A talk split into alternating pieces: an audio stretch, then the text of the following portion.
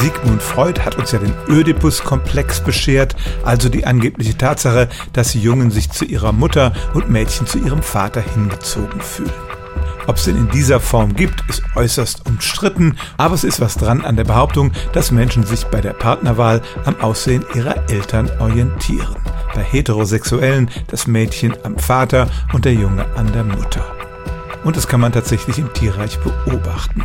Konrad Lorenz hat ja die berühmten Experimente gemacht, nachdem kleine Gänseküken ihn als Elternteil akzeptiert haben, weil sie ihn kurz nach der Geburt als erstes Wesen erblickt haben. Seitdem nennt man das Prägung und es ist erwiesen, dass viele Tiere auf ihre Eltern geprägt werden. So einen ganz reinen Prägungseffekt gibt es allerdings selten. Es ist ja auch biologisch gar nicht so gut, wenn man sich nur mit den nächsten Verwandten paart. Ein bisschen Variation sollte schon ins Spiel kommen, sonst ist das schlecht für den Genpool.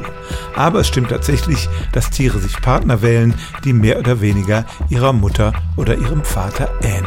Stellen auch Sie Ihre alltäglichste Frage unter stimmt's at radio1.de.